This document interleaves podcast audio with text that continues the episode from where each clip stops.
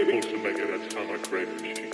You mean no one on Earth ever had atomic activity on the moon, atomic blasts on the Earth?